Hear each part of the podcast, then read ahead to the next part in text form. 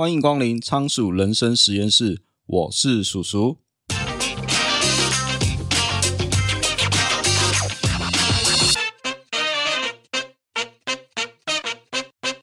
小时候，我们可能都听过《伊索寓言》中蚂蚁与蚱蜢的故事。蚂蚁整个夏天都在努力工作储存粮食，而蚱蜢整天游手好闲，到处玩耍。结果，当冬天来临时，蚂蚁依靠储存的食物存活了下来，而蚱蜢则饿死了。这个故事告诉我们，我们应该努力工作，储备资源。可是，不知道有没有人想过啊，蚂蚁什么时候去享乐了呢？不管是故事中还是现实中，蚂蚁在它短暂的生命当中，似乎一直在工作。如果是这样，那蚂蚁哪有时间去享乐？活着当然很重要。可是我们人生在世，只追求活着吗？这样跟行尸走肉好像也没什么两样吧。今天想要介绍的书叫做《别把你的钱留到死》，作者是比尔·伯金斯，他是美国知名对冲基金的经理人，被《华尔街日报》誉为对冲基金界的最后一位牛仔。除了担任基金经理人以外，他本人兴趣广泛，除了是一位扑克牌玩家。他还涉足了好莱坞电影制作，是一个多才多艺的基金经理人。那首先，我们先提一下，就是人死前的五大遗憾。澳洲作家布朗尼维尔曾经是一位安宁病房的护理师，根据他的工作经验，在他的书中写下了病人临终前最常见的五种遗憾。首先，第一名是没有勇气为自己而活，而是过着别人期望我过的生活。第二名则是把多数的时间都给了工作。第三名没有勇气表达自己的感受。第四名则是没有和朋友保持联络。第五名没有让自己更快乐一些。其中啊，排名第二名的遗憾就是希望我不要这么努力工作。那这些人他们都后悔花太多时间在工作上，忽略了家人的陪伴，把一生最精华的时间都给了工作。人之所以像蚂蚁一样工作个不停，或许是认为死亡离我们够远，但你要把每一天都当做最后一天，老实说根本就不现实。所以通常人都会觉得，反正时间还够，等存够了钱，我再好好享受生活，就等于把享受生活这个计划，你就一直拖，一直拖，总是拖到你快挂了，你才发现啊，我有遗憾。所以，我们是不是要思考一个关键的问题，就是在我们离开人世之前，要怎样去过一个有意义的生活呢？所以，这本书就是在教我们如何在死之前把钱都花光，好好体验人生，去过有意义的生活。那这时候，你一定会想问：为什么死前我们要把钱花光呢？首先，第一个部分是，其实你一直努力工作，是在做白工哦。请你想看看，你每天辛苦工作赚钱，把你工作用掉的时间还有生命力，如果我们把它换成金钱，那如果死后这些钱你都没有用掉，是不是代表你多赚的钱其实都在做白工呢？那我们先假设有一个人，他四十五岁，年薪一百万，他每年的支出大概是五十万。如果我们不考虑投资、通膨或是他薪资成长。那意思是说，他每年可以存下五十万，那他六十五岁退休的时候，就会有一千万退休金。理论上，这个退休金够他活到八十五岁。可是，如果实际上他七十五岁就过世了，那也就是说，他还剩五百万没有用完。那这样我们可以简单算一下，他一年可以赚一百万，那没花完的五百万，是不是等于其实他有五年都在做白工？因为这些钱他也没用到啊。如果你用这个角度来看的话，这会是一个多么浪费生命的事情啊！再来啊，第二个部分，你可以计算一下你的人生时薪。那作者他刚出社会的时候，他找到了一份在纽约商品期货交易所的工作。那他当时的工作就有点像一个打杂助理啊。那起薪不高，那这样的薪水也不够让他在纽约居住，所以他搬回去纽泽西的老家去住。那为了要多赚一点钱。他晚上还要帮老板趴车，额外多赚一点钱，那他非常非常省，想办法多存一点钱。那当时他对他的节俭非常自豪，很高兴自己虽然收入少，但是还是有办法可以存钱。有一天，他跟老板聊天，然后他跟他老板说他是怎样省这些钱，还有怎样存钱的。他觉得他老板应该会称赞他，结果他老板反而破口大骂，说：“你是白痴吗？干嘛省这个钱？”那他当场就愣在那里。他老板就继续说了：“你来这里是要赚几百万的钱，你赚钱的能力才开始爆发。你认为你一辈子只能赚你现在这个微薄的薪水吗？”那这时候他才恍然大悟，到底是钱重要，还是你的人生重要？其实你的钱就代表你的生命力，那生命力指的就是你活着的时候可以做事情的所有时间。只要你在工作，就是花掉你有限的生命。那因此，你工作赚多少钱，这些钱其实就是你花掉的生命力。所以，如果我们可以用人生时薪来计算一下，这里提供了简单方法。就是把你的月薪或者是你的年薪去除上你的工时，那去算一下你的时薪到底有多少钱。薪水越多，不代表你每个小时的收入越多。比如举例来说，一个薪水四万人，他有可能每小时赚的钱比月薪七万的人还多，因为也许赚七万的人，他要付出的工时可能是两倍以上。那另外，像你买东西啊，或是跟其他人聊天的时候，你也可以用人生时薪去计算看看。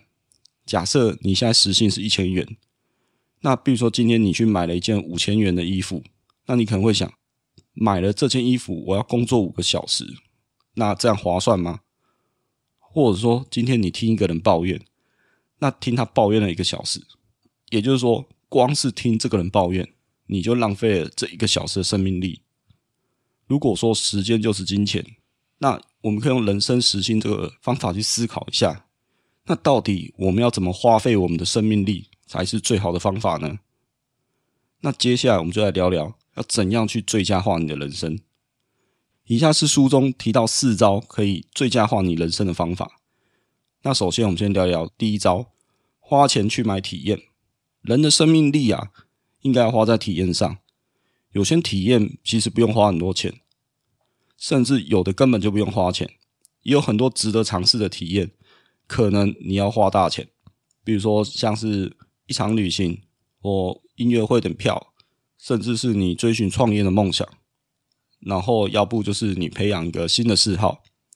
许多心理学的研究都表示啊，花钱在体验上，要比你花钱去买东西更让人快乐。物质上的拥有，刚开始你可能会很兴奋。可是很快就会变质了。那人的体验就不太一样，它会随着时间呢、啊，就像好酒陈瓮底一样，越陈越香。所以说，为什么我们要把生命力花在体验上？那再是第二招，就是量化你的体验。书中是提到啊，如果你人生的每个体验都可以量化或者是数值化，你把这些体验加重起来，就成为你的人生。你想象一下。每个体验所感受到的快乐程度，就像比赛一样，看你会给他多少分。以年为单位，有哪一些体验是让你感到很快乐的？如果你平常有写日记的习惯，那每年你就可以做一个总结，将整年的快乐或者是一些事件，把它记录下来。那接着我们就可以制作一个直方图，那你就可以清楚显示每年这个体验的高或低啊。这样你就可以很清楚看出来。哪些年你更快乐，或哪些年的体验令你印象深刻？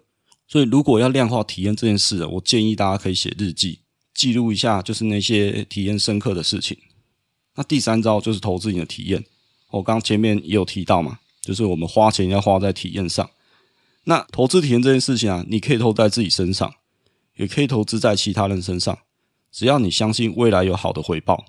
比如说教小孩游泳或骑脚踏车。不是因为他们学会这些就能找到高薪的工作，而是这些经历啊，不止在当下让你很开心，还会不断给你回报，就像股票有利息一样嘛。那对一个人来说啊，其实回忆是最重要的。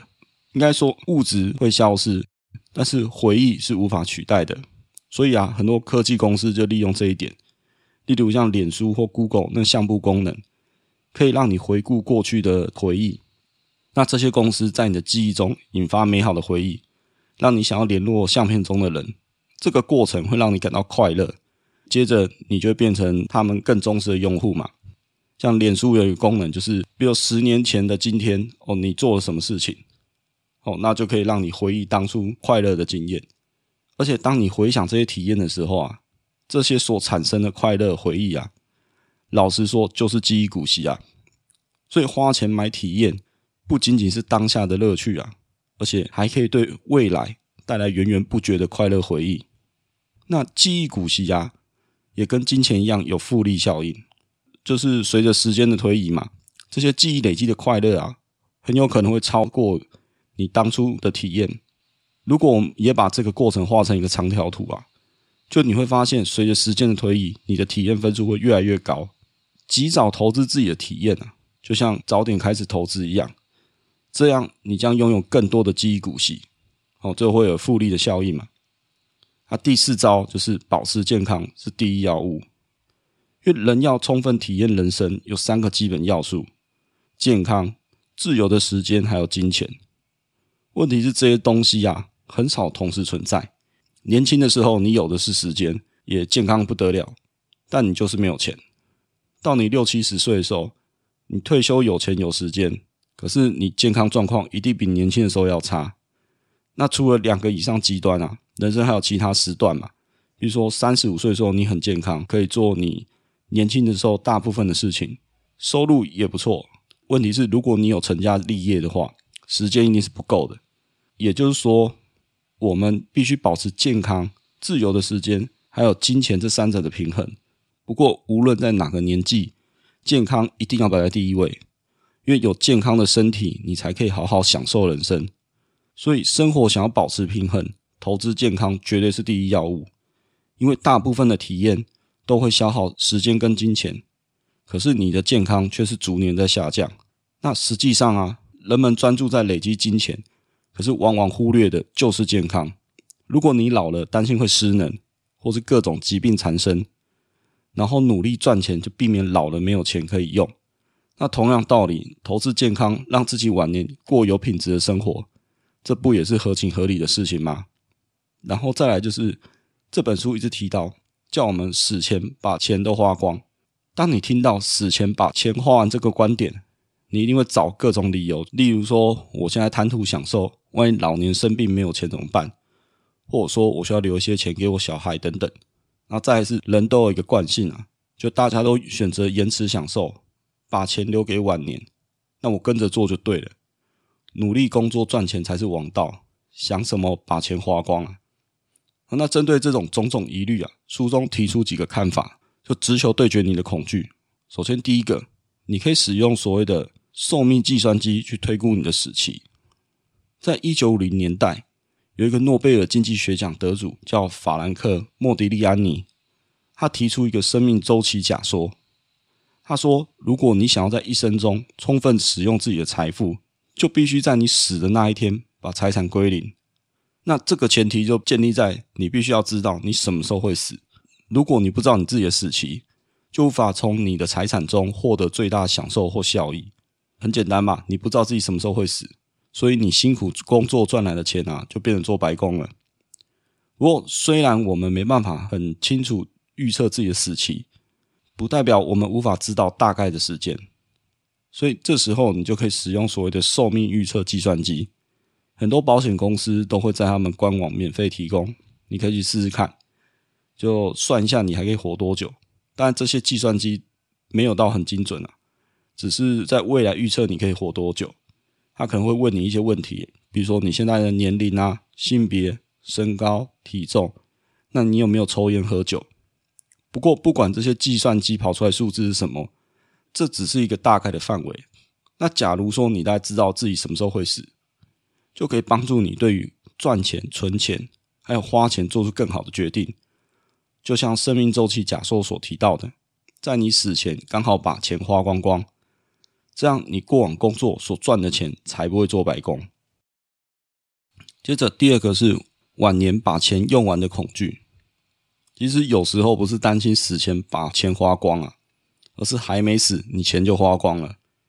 所以人啊都会为了将来去储蓄，就跟蚂蚁一样嘛。不过为了存钱，往往是为了晚年啊而存了太多的钱，然后在当下就亏待自己，然后只在意以后自己已经很老很老的晚年，但很有可能我根本活不到那么老，然后再去享用那些钱。那其实有一种金融商品啊，可以用来应应提早死亡的风险，其实就是人寿保险啊。保险公司不知道你哪天会死，就像你自己也不知道，但是他们还是会在你死亡之后付保险金给你的受益人。而不论你是以哪种状况过世，保险公司可以这么做，是因为他们有数以百万计的客户投保。那当中有人比较早过世，也有人比较晚过世，把两边的错估值加起来就互相抵消了嘛。意思是，保险公司不需要知道投保者何时往生，他们只需要他们所有的保险客户预期寿命的资料，那确定公司拿得出保险金。那所以有一种商品啊，叫做年金保险。一般来说，我们会买人寿保险，花钱保护自己，对抗太早死亡的风险。那年金险是花钱保护自己，对抗你还没过世，而钱就用完了。假如你的目标是要用自己赚来的钱。尽可能多享受人生体验，那年金险也是一种选择方案啊。理论上，保险的用意啊，就是要防范天有不测风云嘛。如果你今天为了这个以后的医疗费用或者长照费用，然后拼命存钱，那假设说真的遇到这个状况，很有可能你现在存的钱啊，未来其实根本就不够用。又或者是说，你赚到的钱很多，可以多到让你在医院多活几个月。可是你又何必这样做？因为等于是花钱给自己买罪受嘛。躺在床上只靠呼吸器让活下来，这样多活几个月，这种生活品质你愿意吗？人终将一死，那如果真的遇到了，就不要拖时间，该回去就回去啊，不要牺牲自己美好的岁月，只为了在生命的尾声多活一段时间。另外啊，把这些钱如果花在维持健康或者是预防疾病身上。这样是不是比你花这些医疗费 CP 值高许多？比如说，你可以去做一些预防性的健康检查嘛，或是一些定期的筛检。不过，不管你做什么，我们人还是会生病嘛。但至少你可以让你某些健康问题出现，及早发现、及早治疗啊，一直享受比较好的生活品质。如果真的以后担心需要长照没有钱，那拼命存钱，结果最后才发现自己根本就不需要这个看护费，然后你就驾鹤西归了。你也可以考虑，就是所谓的长照险嘛，等于说，任何你未来担心的事情啊，其实都有相对应的保险产品可以提供保护，降低我们的风险嘛。那再来是第三个，孩子该怎么办？就许多人会经常说，我如果把钱花完了，那孩子该怎么办？那这个部分可以分两类来讨论啊。那第一类是，如果说孩子的年纪太轻，你担心没有留足够的钱。就往生了，那这个一样建议可以找保险来代劳嘛。面对不可预知的风险，保险就是用众人之力，大家一起分担这个风险。那第二类就是遗产留给成年子女的问题。根据美国联准会的调查，不管是哪一种收入族群，最多获得遗产的年龄啊，大概都落在六十岁左右。如果父母活得越久，那孩子从父母那边获得遗产的年龄就越大。而且你不确定给多少，也不确定什么时候能给，更不确定要给谁，因为谁知道你往生的时候哪个继承者还活着？而且遗产太晚给啊，还会有一个问题：人过了某个年纪之后啊，把钱转换成享乐体验的能力会逐年下降。对于各式各样的活动，你需要体力跟精力都还不错，才可以好好享受。如果说金钱的效用啊，在三十岁是达到巅峰。那到了五十岁，其实金钱效用已经大幅下降了。也就是说，随着你的成年子女年纪越来越大，你给他的每一块钱，那个效用也会越来越低。可是，如果太过年轻就得到钱，其实也不是件好事，因为人会有不成熟的问题嘛。就在《大器可以完成》这本书有提到，人的大脑大部分要二十五岁以后才会发育完成，那有的人甚至要到三十岁才会发育成熟。所以，二十五岁到三十五岁可能是一个比较好的时间点。一方面是年纪够大，你可以信任他们；另外一方面也足够年轻啊，所以可以充分享受到钱带来的好处。然后除了你在正确的时间给孩子钱，那这一点其实也完全适用于你捐赠给慈善机构啊。就无论你是要给孩子啊，或是给慈善机构，基本上都有最佳的时间点。但这个时间点绝对不会是你死掉的时候。既然你想要提供善款做公益，那为什么你不要平时就捐款给那些慈善机构就好呢？干嘛一定要等到死掉以后才要做？等于说，让你想要帮助的慈善机构能提早获得你的善款。那这些机构平时运作也需要钱跟资源啊。与其等到存一笔钱再给他们，那不如在他们最需要的时候就提供这个善款嘛。最后，那我想来做一个总结。呃，这个总结就是哦，其实我们尽早要投资人生的体验啊。那这本书我觉得是可以推荐给那些只知道工作不知道享受的蚂蚁人啊。许多人临死之前才发现花太多时间给工作了，赚到的钱啊，自己根本没有用就挂了。那这不就表示说，你努力工作赚的钱，其实都在做白工吗？很多时候啊，钱赚到一个金额啊，就真的变数字了，你再多也没有意义。那读完这本书对我的启发是，无论你赚多赚少，尽早去体验人生啊。没钱有没钱的玩法，忙于工作其实只是一个借口。又或者说你真的太忙，忙到根本就没有去想你自己人生到底要什么。那最近有一部动画叫做《僵尸一百》，那主要剧情在讲主角是一个从第一天上班就加班加到爆的社畜啊，然后这样犹如行尸走肉般的生活啊，直到丧尸危机爆发才停止。一般人出现丧尸危机啊，通常就是慌张失措，然后乱了手脚，然后主角反而觉得重获新生，得到自由。于是他在笔记本写上，变成丧尸之前要做的一百件事情。反正都世界末日了，把想做的事情做一做。那故事就是由这个圆梦计划去推动剧情。那书中有提到类似的观点啊，就是可以帮助你去想一下你自己的人生到底想变什么样子。就首先你可以画一条从现在到死亡的时间线。哦，以我自己为例，我现在呃四十岁，假设我到八十岁就往生了，那我可以以五年或十年做一个区隔，然后接着想想一生中你有什么一定要的体验或经历啊？哦，写成一个清单，也许是十件事，也许是一百件事，哦，也许你要成家立业，或者说你有什么样你一定要有的体验或经历，把它写成清单。也许你想要去跑马拉松，或者是听五月天演唱会。啊，爬玉山还是创业做志工，那这个清单呢、啊？我觉得是因人而异啊，而且随着时间也会改变，因为人生是一场发现之旅嘛。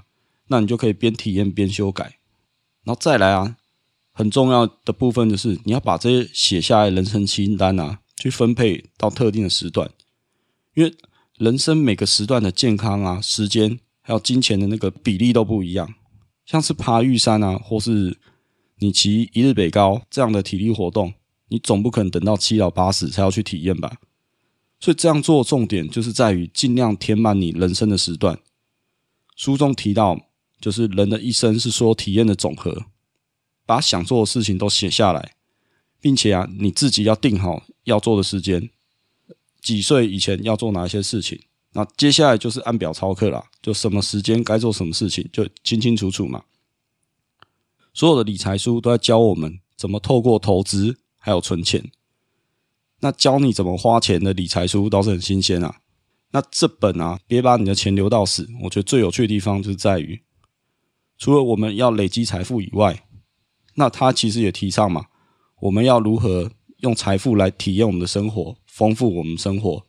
不要把赚钱视为唯一的目标，应该只是当做达成目标的手段。我觉得啊，我们应该要思考，就是怎样去最大化我们的体验啊，就像投资股票一样嘛。好的体验可以带来回忆跟快乐，就像股票是有股息一样嘛。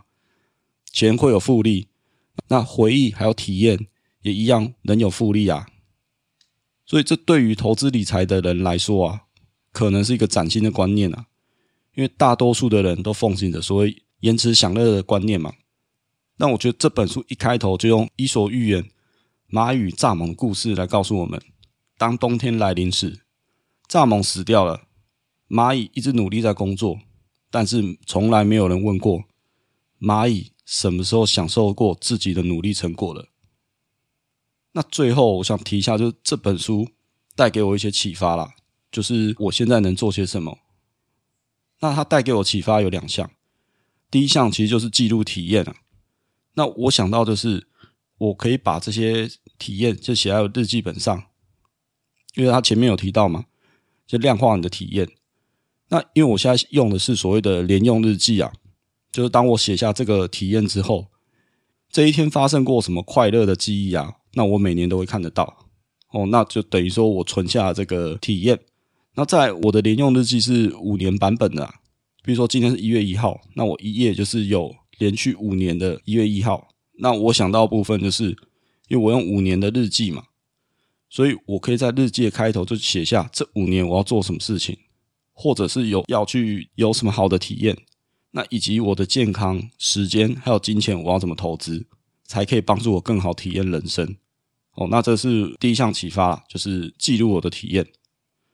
那第二项我觉得就是推广做公益啊，因为书中提到，就是让你想要帮助的慈善机构。能够及早获得你的善款，那我也常在想啊，就是今天做这个节目嘛，那应该要回馈社会。那以我自身的经验来说啊，我是经由阅读打开了我的视野，也帮助我解决很多问题。那如果说要帮助更多的人，那我觉得推广阅读也是一个不错的方式啊。那像我自己有小孩，那我认为阅读要从小扎根做起啊，而且有些弱势儿童啊。比都市孩子啊更困难去阅读啊，那如果可以帮助到更多需要的小朋友，那我觉得这是很有意义的事情。那目前我想到具体的做法是这样，因为博客来有提供就是分润奖金给我。